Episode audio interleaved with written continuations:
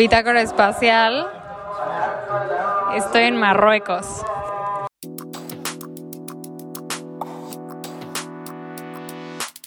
Soy Roberta Woodworth y este es un espacio de reflexión sobre todo aquello que pensamos y sentimos pero no siempre queremos decir en voz alta.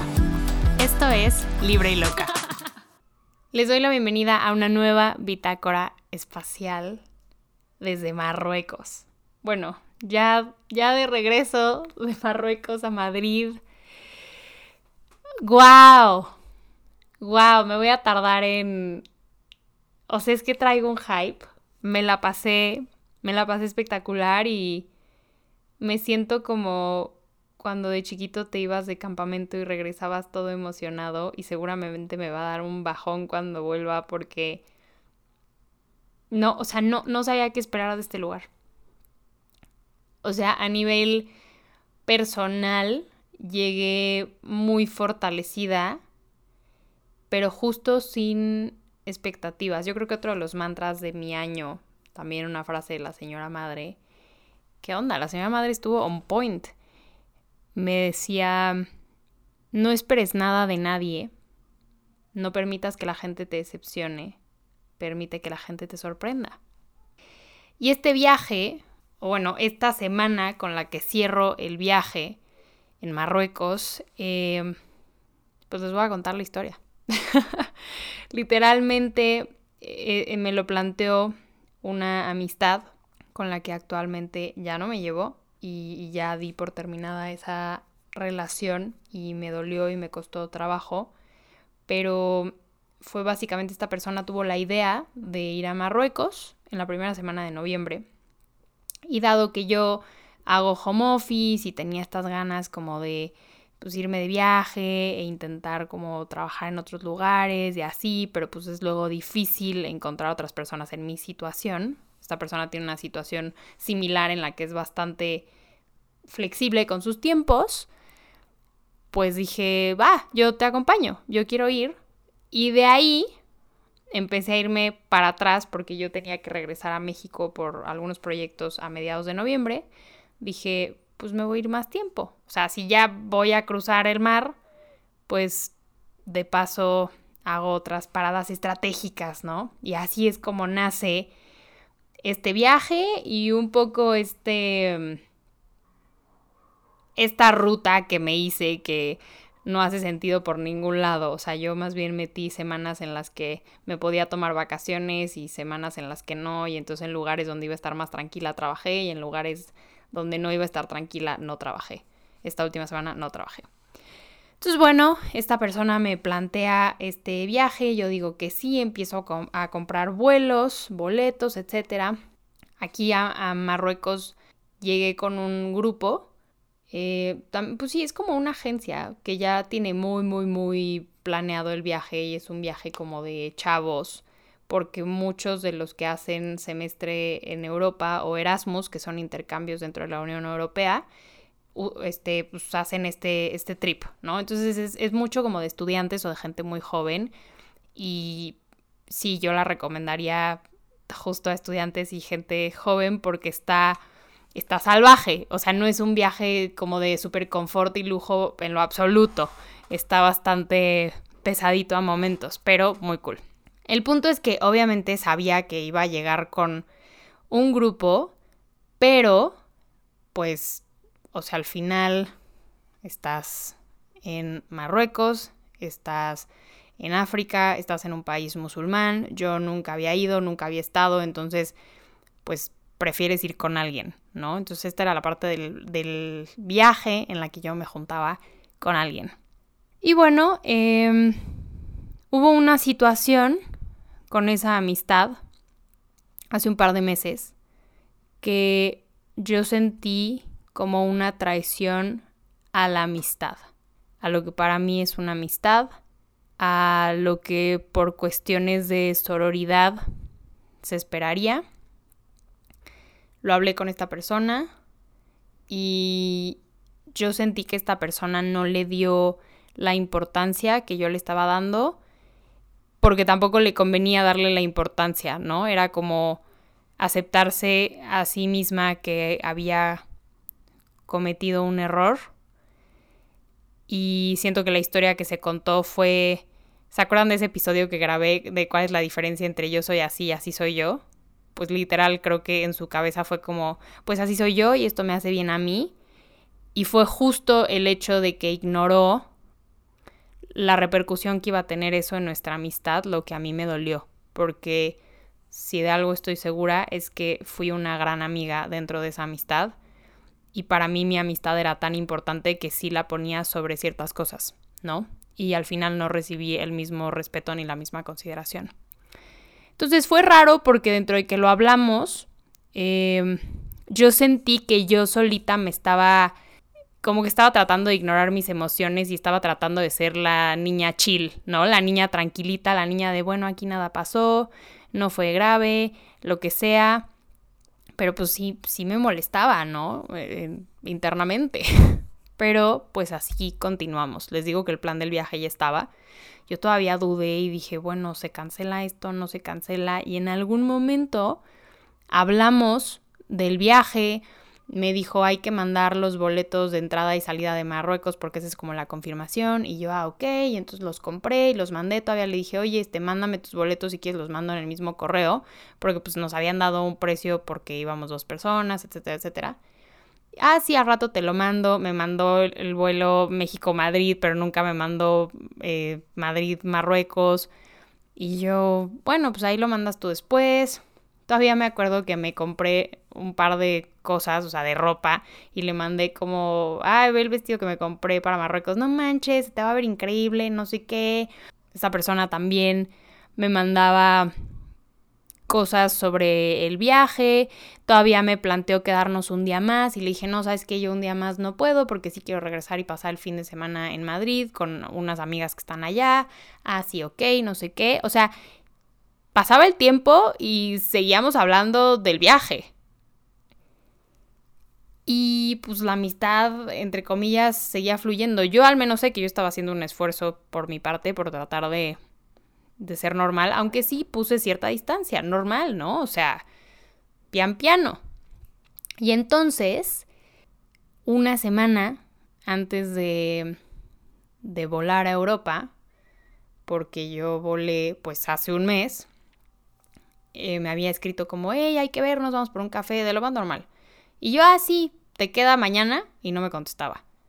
Y luego, ay, perdón, no lo vi, no sé qué, te queda mañana, y yo no, mañana no, pero pasado sí. O sea, yo siempre, o sea, daba una opción, y se tardaba cuatro días en contestarme. Y yo, mmm, esto me sabe mal, está sospechoso, ya saben, como que tienes ese les digo, el sexto sentido al que yo ya no voy a volver a ignorar nunca jamás, como que estaba extraño todo.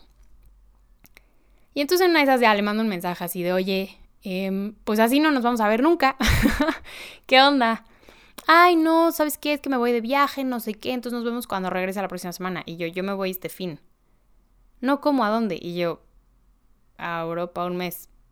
así como, como. Ah, bueno, entonces cuando y yo cuando regrese, o sea, cuando regrese en noviembre hablamos, ¿de qué quieres hablar? Ahí ya me empezó a saber como que quería hablar de algo, ¿no? Y me dice, no, es que yo me voy ahorita, no sé qué, pero cuando regreses y yo, ¿cómo cuando regrese? Pues que no vas a ir a Marruecos. Y me pone, ay, no, es que ya noviembre es a la vuelta de la esquina y no compré nada y voy a fallar. Y yo, como dice una, una de mis amigas españolas, ¿Perdona? O sea, ¿qué? Yo lo primero que pensé fue como cuestión de, les digo, es que yo ya tengo una voz de señora interna que me dijo como, por cuestiones de seguridad, esto no me late. O sea, y esto sin haber estado en Istambul. Porque obviamente después de haber estado en Istambul, pues dije, ah, ok, culturalmente ya más o menos sé a qué me enfrento en Marruecos, que no, no sabía. Ahorita os voy a contar. Pero, o sea, ¿cómo? Y le dije, o sea, neta, me estás avisando tres días antes que no vas a ir. ¿Cómo? Ya tienes los boletos pagados y todo. Y yo, no, no inventes. O sea, ¿saben qué me molesta a mí? El cinismo que maneja la gente. Esta es la parte de accountability, de responsabilidad, de responsabilidad existencial, que a mí tanto me saca de mis casillas, que yo sé que requiere un arduo trabajo interno llegar a ese punto, pero es que es muy fuerte cuando alguien, o sea, ¿cómo me puedes decir si aquí en el chat tenemos el screenshot del correo que mandé, te mandé los boletos que compré, me enseñaste ropa que te habías comprado para el viaje y yo a ti y me dices, me estás preguntando que si tengo plan para esa semana. No, o sea, no inventes. Ay, no, sí, es que, ¿sabes qué? He estado pensando y bueno, ya saben, choros y excusas. Dejé de contestar. Ya, lo demás es historia. Yo dejé de contestar y ya, les digo, en Viena yo tomé una decisión. El punto es que regresando a lo importante, pues yo no sabía qué esperar de Marruecos. Y Marruecos se fue a, a, ser mi última prioridad porque pues ni modo que estuviera un mes como temerosa, ya qué me voy a enfrentar, ya dónde voy a llegar y cómo va a ser y no sé qué. No, no, no, pues ya, tranqui, ya estaba pagado. Les digo, sabía que era un viaje al que iban estudiantes, entonces dentro de todo, o sea, pasaban por ti al aeropuerto, ya estaban los hoteles pagados con el desayuno, con la comida, los transportes a todos lados, las actividades planeadas, o sea, ya. El punto aquí es que, pues, o sea, la decepción y el enojo de que te casi cancelen, aunque ya lo veías venir y era esperado y hasta cierto punto qué bueno, porque yo sí decía, va a ser muy incómodo ese viaje si no ponemos las dos de nuestra parte. Pero hombre, o sea, no le sigue quitando que, que te dejen embaucada. Hasta cuando te cancelan a última hora una ida a Teques, te puede molestar. Ahora imagínense boletos comprados, vuelos comprados en un viaje en la punta de África. Pues sí estaba yo, o sea, sí se me hace una falta de respeto tremendísima, honestamente. Ya me dirán ustedes por mensaje qué piensan. Pero bueno, pasa.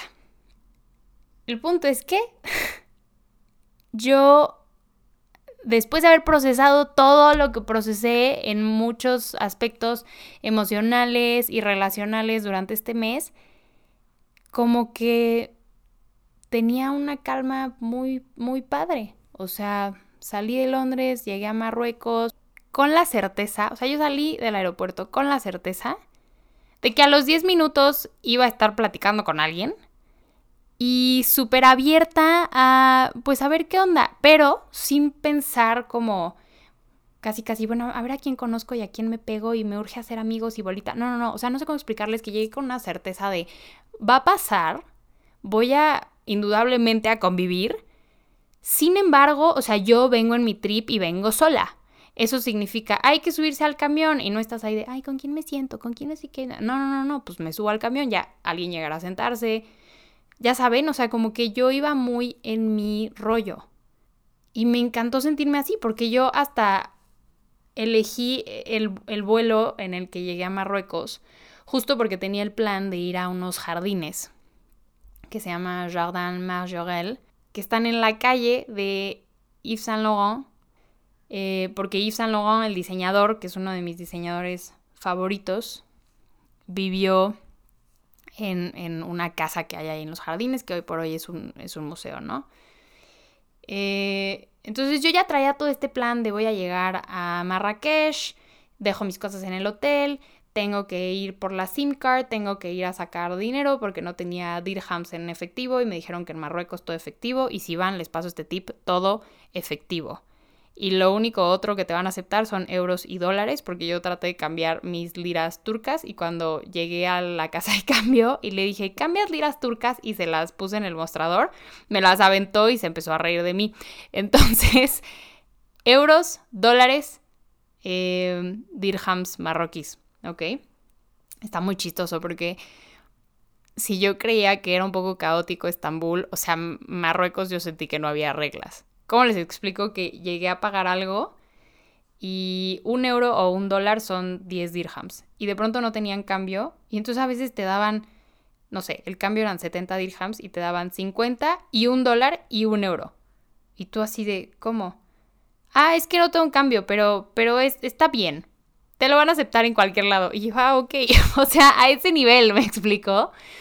Igual caótico, o sea, me quedé la primera noche al lado de la Medina, que es como la plaza principal.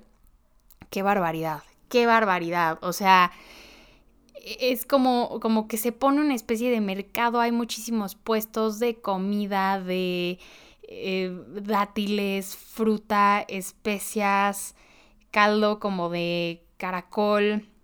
Hay personas que traen como changuitos en cadena, o sea, con una cadena, como si fuera una correa, para que te tomes fotos con ellos y te pasan las motos sin luz eh, entre los peatones y hay música en altavoces, pero también hay música en los puestos, pero también hay gente bailando. Eh, eh, un caos, un verdadero caos. los olores, yo, o sea, no, no, no. una cosa, les digo, es que yo creí que Estambul había sido como una cosa muy fuerte, muy caótica en muchos sentidos, pero aquí, o sea, es que les juro que ibas caminando y olía delicioso como almíbar y de pronto olía estiércol porque tienen como carretas con caballos y de pronto olía pipí y de pronto olía a hashish y de pronto olía como fétido putrefacto y luego otra vez olía delicioso. o sea, más aparte todas las como advertencias que te daban los guías, ¿no? En cuanto pasaron por, por mí al aeropuerto, me dijeron como no tomes agua de la llave, que bueno, eso en, en muchos países, ¿no? Pero compra siempre agua de botella, procura no comer en los puestos porque te puedes enfermar. Ya saben, un montón de cosas. Mantén tus pertenencias cerca. Y yo así como vengo de México y nada más se me queda viendo como, sí, no importa, tú mantén tus cosas cerca, ya sabes, como no sabes a qué te expones aquí. Y yo, ah, ok siempre cierra todo aún en el hotel, o sea, ya saben, otra vez un poco mood Indiana Jones, pero yo ya venía con toda la experiencia, entonces, este, les digo, bastante tranquila. Y ya saliendo con mi maleta, eh, buscando el, el coche que iba a pasar por mí, ahí conocí a alguien. O sea, les digo, yo ya sabía esta persona también acababa de llegar, o sea, nuestros vuelos llegaron casi a la misma hora, este, un chavo como de la edad, empezamos a platicar, ¿no? Tú quedas aquí, no sé qué. Todavía me dice, ¿vienes sola? Es que de verdad ir sola como que intriga muchísimo. Porque sí, o sea, yo sé que es un plan como, pues que requiere mucho valor, ¿no? Hasta cierto punto. Y fue como, sí, vengo sola, no sé qué. ¿Cómo? ¿Así lo planeaste? Y yo, no, pues iba a venir con alguien, pero me canceló, pero no importa, o sea, yo con toda la actitud, ¿no?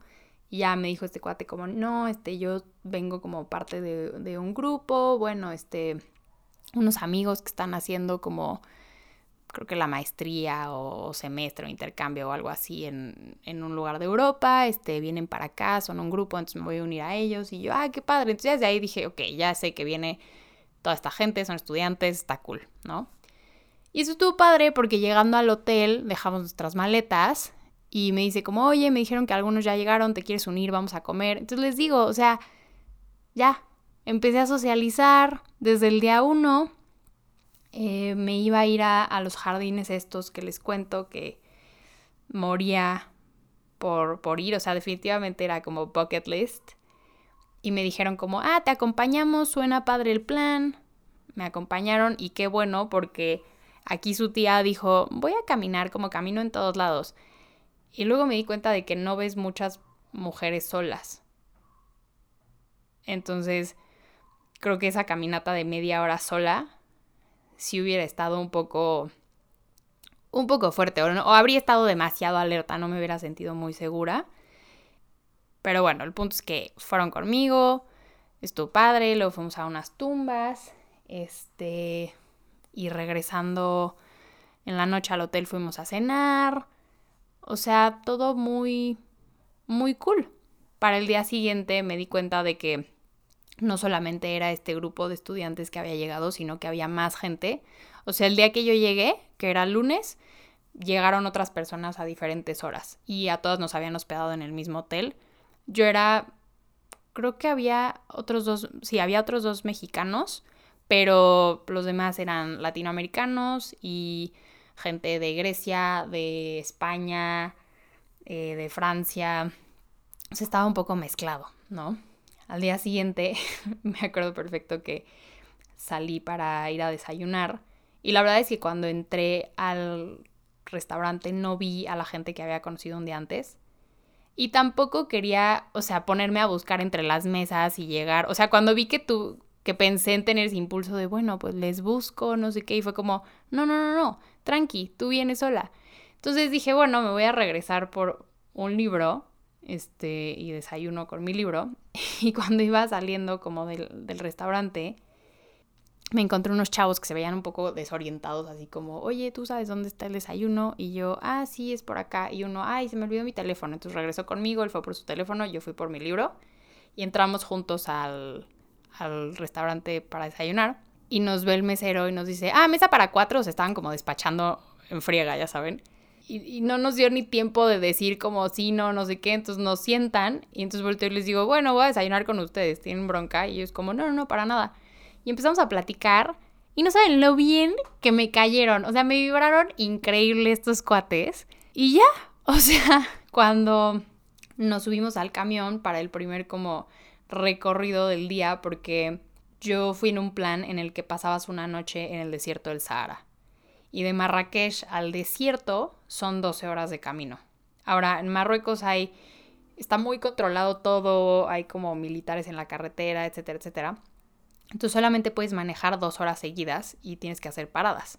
Entonces íbamos haciendo paradas en lugares como, como también famosos, por ejemplo, los dedos del mono, que son unas montañas, o la garganta de edades, que también son como unas formaciones rocosas, y hay una carretera que serpentea por ahí, entonces nos íbamos parando, este, y cada parada que bajábamos como a tomar fotos y así, estos chavos llegaban a saludar, ¿y qué onda, Roy? ¿Cómo vas? Y no sé qué, o sea, como muy, muy lindos, ¿no? Y yo, ah, pues qué buena gente, ¿no? Qué cool. Pero les digo, yo, ah, hay que subirse al camión, yo me subí al camión y, y pues ya quien se sentara al lado de mí, platicábamos o no. Y a la hora de comer, ese primer día, eh, me acuerdo perfecto que me bajé y dije como, bueno, pues a ver dónde, dónde me siento. Y cuando entré al restaurante estaban estos tres chavos sentados y uno me hace así como, vente. Y justo en el camión, en esta última, este último trayecto, se habían sentado conmigo dos chavas y ya habíamos platicado. Entonces yo les dije como, ay, vénganse para acá, siéntense aquí. Y ya después de esa comida, ya éramos un grupito. O sea, ¿cómo les explico que, no sé, llegamos al hotel bajamos a cenar y estos chavos ya estaban sentados en una mesa con seis lugares para que llegáramos nosotras. O sea, cuando hay gente es inevitable hacer comunidad, hacer grupito, hacer alianza, lo que sea. Y llevaba ya un rato como viendo yo por mí, como sin esperar eso. Entonces estaba padre que nunca lo esperaba, pero de pronto veías que te tomaban en cuenta.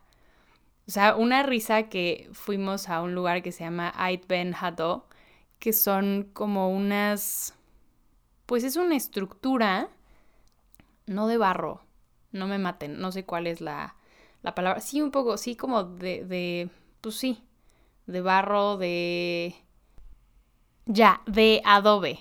Adobe, tierra, paja, madera. De eso está hecha esa estructura. Es súper, súper, súper vieja. Y se ha usado para muchísimas películas, o sea, como fondo en Gladiador, en Lawrence de Arabia, en Game of Thrones, cuando eh, Daenerys libera, no me acuerdo a qué pueblo, pero cuando la primera vez que quema a alguien, cuando su dragón es bebé, que le dice como Dracarys, es ahí. Entonces fuimos a ese lugar, increíble, o sea, de verdad las vistas son espectaculares, el lugar impresionante.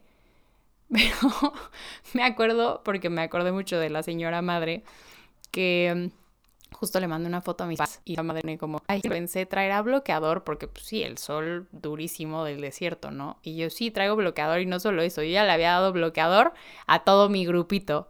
Y luego traía las manos como súper, súper eh, secas porque sí sentí que el clima afectó un poco, o sea, tenía la nariz seca y no era la única. Y uno de los chavos ya de mi, de mi grupito me vio y me dijo, es que yo soy súper sensible también, ve, traigo esta crema, ella me compartía. De pronto nos bajamos a comprar agua y veías que te traían agua o tú comprabas unas papas para todos. O sea, ya saben, como muy, muy, muy bonito, muy ameno, pero cero lo estaba esperando. Y como tenía cero expectativas y no sabía a qué me estaba metiendo en ese viaje, entonces todo era como, wow, qué lindo, no sé qué. Y ya. El punto es que pues pasamos una noche en la carretera, o sea, bueno, en un hotel, y al día siguiente fueron otras, creo que sí, seis horas al desierto. Y bueno, la experiencia del desierto increíble, de verdad. llegas y te dan como un recorrido por las dunas, ya sea en un jeep o en mi caso hicimos como parejas para agarrar un razor, un buggy. Es padrísimo manejar en las dunas del desierto, o sea, tengo una vena bastante Indiana Jones, ¿eh? Tengo una vena bastante aventurera que estaba felicísima, me encanta como esa adrenalina. Después de eso fuimos a otras dunas y de ahí eh, podías como hacer sandboard, bueno, surfear en, en la arena. Que la verdad yo me aventé sentada porque casi pierdo un pulmón subiendo la duna, o sea, cargando eh, la tabla y ya arriba se veía como muy empinado y yo traía un, un outfit fashion y una parte de mí dijo, donde yo me caiga y dé vueltas en la arena y me falle el resorte de este pantalón, no quiero hacer el oso. Ya saben, o sea... y entonces ya me aventé sentada, muy cool, jiji, jaja. Y de ahí nos fuimos al campamento en el desierto. Padrísimo, eran como unas, pues sí, unas tienditas. No era glamping ni nada, eran como unas tiendas un poco más robustas para este punto, o sea, la primera noche que pasé en Marruecos, ya saben, yo, pues, yo iba como independiente, entonces tenía como mi cuarto. Ya la segunda noche mis nuevas amigas me dijeron como, hey, ¿te quieres dormir con nosotros? Vente, no sé qué. Y yo, ah, sí, padrísimo. O sea, les digo, muy experiencia de campamento, pero padre porque todo mundo trae, nos regresamos a la bitácora de Capadocia, mentalidad de viajero, mentalidad de, te conocí, me caíste bien, aprovechemos. Y ya, pum, grupito, ¿no? Entonces, este, pues ya me quedé con mis nuevas amigas y esa noche nos tocaba una fiesta en el desierto con música, digamos como que, como que los, como que el pueblo autóctono de, de Marruecos se llaman berebere y pues era música berebere al principio y te enseñan los pasos y estás ahí bailando alrededor de la fogata, o sea, súper, súper divertido, ya saben, todos traíamos nuestros turbantes que obvio nos fuimos a comprar, ya les subiré después foto, que la verdad me encantaron las fotos del desierto, pero hay, no sé, una libertad, una libertad de estar ahí brincando, bailando, ya saben, haciendo amigos, echando el shot de risa, porque los mexicanos traían tequila para la fiesta del desierto, eh, los argentinos traían Fernet, yo no lo había probado. Ya saben, o sea, había un poco de todo. Yo como no, o sea, yo sabía que iba a haber una fiesta en el desierto, pero pues como iba sola no había comprado nada y mis nuevas amigas tampoco, entonces nos habían llevado a una tienda justo un poquito antes a comprar, porque aparte es, o sea, como por religión no sé puede tomar, o bueno, no se puede tomar como en público. No es tan fácil comprar alcohol, a menos de que estés en un hotel, por ejemplo, y vayas al, bar del hotel o así. Entonces, bueno, la única tienda que vimos de alcohol, ahí nos llevaron a, comprar. Y estuvo padre, nos sentamos entre todos, compartimos, jiji, jaja, este... De pronto me sacaron a bailar bachata, ya, en algún momento te dan la, ya una bocina, ¿no? Y obviamente, o sea, en este crew había muchísimo latino y empezaron a poner bachata, reggaetón, salsa, o sea, se puso muy, muy, muy cool el ambiente, me sacaron a bailar bachata, estás ahí coqueteando, ligando, bailando, jiji, jaja, o sea, oigan, se me había olvidado lo bien que la podía pasar.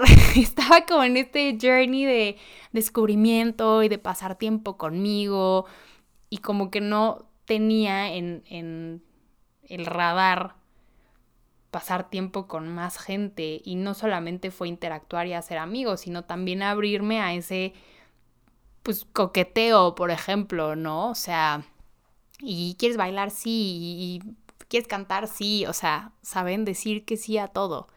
O sea, Marruecos fue como el cúmulo de todas estas lecciones y estos aprendizajes ya en un ambiente como súper relajado, eh, de una u otra forma, cuando no conoces a, nadie, pero traes esta actitud, pues sí te liberas, ¿no? Entonces, hombre, cero pena de estar ahí haciendo el, el, paso extraño, cero ansiedad social en ningún momento, o sea, muchas cosas que se me detonan en otros momentos de la vida o que se me habían detonado hasta este momento, como que cero, cero surgieron ya saben, o sea, estaba viviendo en el presente diciendo que sea todo, conociendo gente tan cómoda conmigo, después de haber pasado tanto tiempo conmigo, que invité a más gente a compartir eso, a compartir mi espacio, a compartir mi esencia, a compartir mis risas. No, padre, muy, muy padre. Em, como a las... Nos dijeron que en la madrugada, 3, 4, se veían estrellas fugaces.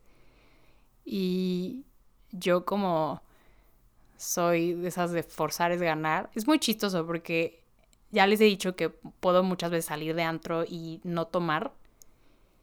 Pero si somos, o sea, si soy de carrera larga. Puedo no beber, pero puedo ser de la bolita que se sale hasta el final si me la estoy pasando muy bien. Y yo sí dije, voy a ver las estrellas fugaces a las 4 de la mañana. Y estaba ahí sola porque todo el mundo ya se había ido a dormir en el desierto, en el frío, porque baja muchísimo la temperatura. Pero puedo decir que vi dos estrellas fugaces. Y no saben la emoción, o sea, qué increíble. nunca, nunca había visto algo así. Al día siguiente emprendimos el viaje de regreso 12 eh, horas de carretera, durísimo, después de haber, este, pues, después de haberme desvelado, les digo que sí, probé eh, a modo de investigación diferentes bebidas alcohólicas de otros países, ¿no? Porque pues había que probar. Entonces, o sea, la carretera 12 horas y fue como, oh my god, ¿qué es esto? Pero, muy padre. Muy, muy padre. Nada que llegar al hotel y bañarte no, no solucionara. Y esa noche, que era la última noche, este, fui a cenar con toda la gente que había conocido. No saben qué buen crew, qué buen ambiente. Llegamos a un restaurante monísimo, cenamos delicioso. Había como igual gente tocando y bailando y nos vieron chavos, entonces fueron a nuestra mesa así de, vengan, vamos. y nos pusieron a bailar. Estuvo muy padre. Una experiencia que podía haber cancelado. O sea, sabiendo que iba sola y si lo hubiera dudado tantito más, podría haber cancelado, me podría haber quedado más tiempo en Londres, podría haberme ido a, a Madrid porque no había encontrado quien me acompañara. Dije, no, por algo está pasando esto así. Y se los he dicho mil veces, no siempre va a haber quien te pueda acompañar. Y chance no, no habría considerado el destino eh, si no hubiera sido porque alguien me iba a acompañar, pero hombre, ya estaba todo pagado, ya estaba todo hecho. Entonces era o no ir y cancelar, o ir a ver qué pasa. Y fui y... O sea, esta, esta semana me marcó. Me marcó, ahorita la despedida fue fue extraña. O sea, ayer fuimos a cenar, hoy nos levantamos a un tour, eh, a un walking tour, un tour caminando por Marrakech. Y pues yo me tuve que ir a medio tour porque tenía que estar en el aeropuerto a las 2 de la tarde. Entonces como que abruptamente como que me tuve que despedir de la gente que había conocido. Y, y, fue raro, ¿no? Porque sentí que apenas les estaba conociendo. O sea, ya hoy, ya esta bolita que nos, nos apodamos los Javibis. Este. Porque es típico, también siempre sale un, nombre del grupito, está padre, no sé. Me encantan estas interacciones sociales porque ya saben que me encanta ver las cosas desde afuera y analizar y así, pero ya, ya lo sentía como muy, ya, crew, banda. Y pues, no sé, un par de días más hubiera estado bien, pero también dicen que el mejor momento para irte de la fiesta es cuando mejor te la estás pasando, ¿no? Entonces fue un poco abrupto. No sé cuándo les voy a volver a ver o si es que les voy a volver a ver. Hay algunas personas con las que me queda claro que, o sea, el contacto está y, y también están en esa edad y en ese momento de la vida en el que quieren viajar más y, no, o sea, sus circunstancias de vida se parecen mucho a las mías en este momento, entonces no sería raro que eventualmente pues armemos un plano así, pero lo que les decía en Capadocia, o sea, en lugar de dar algo por sentado, me abría la experiencia y me aventé y me la pasé increíble. siento que, que justo fue como lo último que me faltaba, el último paso. Ok, ya estás bien contigo, estás bien sola, estás segura de ti, ahora te avientas al ruedo desde dónde te relacionas ahora. Y sentí que me relacioné desde una versión muy honesta de mí. Y si me atacaba de pronto tantito la ansiedad social o lo que sea, porque es normal, porque al final es eso, esa es la complejidad de las relaciones sociales. Lo, lo, o sea, me contenía y lo procesaba conmigo perfectamente y a seguirle, ¿no?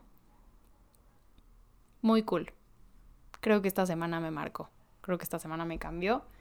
Y qué buen cierre de viaje. O sea, les digo, sí, cuando llegué al aeropuerto dije, no manches, me cayeron increíble. Qué increíble fue esto. Qué padre haberlo vivido. y ya, sé que tengo que, que regresar a a la normalidad. Ahorita ya estoy en Madrid, estoy con mi mejor amiga y planeo disfrutarla todo el fin de semana, salir a caminar, salir a comer, ya saben, como lento, tranquilo, porque sé que cuando llegue a México voy a tener que aterrizar y que seguramente me va a costar un poco de trabajo porque voy a seguir volada. Pero qué fortuna haber podido darme esta experiencia. Me encantó. Y qué increíble como les dije en... Es que la, la bitácora de Capadocia me marcó mucho, pero como les dije, decir que sí a lo que te dé miedo, decir que sí a lo nuevo, porque aunque te dé miedo o sea nuevo, tenga la posibilidad de expandirte. Marruecos me expandió, me expandió los sentidos, me expandió o sea, de, de mí se expandió esta nueva forma de relacionarme. Les digo, me reí, bailé, probé comida diferente y culturalmente, o sea, me abrió las puertas a un mundo que también lo hizo Estambul y se los dije como esa parte de ya de Oriente slash Asia slash Marruecos, punta de África, son culturas y es, otro lado del mundo con el que yo no había tenido contacto y quiero, quiero conocer más. Wow, wow. O sea, regreso a México, wow. Sorprendida, extasiada, emocionada, un poco temerosa de, de cómo va a ser, les digo, aterrizar, pero, pero feliz. Muy feliz. O sea, aviéntense. Ese es, ese es el mensaje de esto, aviéntense. Y sí, sí es diferente relacionarte y convivir a otros cuando te has convivido a ti, cuando te conoces a ti, cuando estás seguro de ti, cuando ya te gustas y, te tienes a ti como primer ancla, como raíz. A partir de ahí te expandes y es increíble. Gracias por haberme acompañado en este viaje, también por haber escuchado todos mis relatos. Y pues nada, nos vemos en el siguiente episodio, obvio, pero también en la siguiente aventura, porque siento que ahora que, que viaje y haga este tipo de cosas, se los voy a compartir. Pero ya me dirán. Les mando un beso grande. bye bye.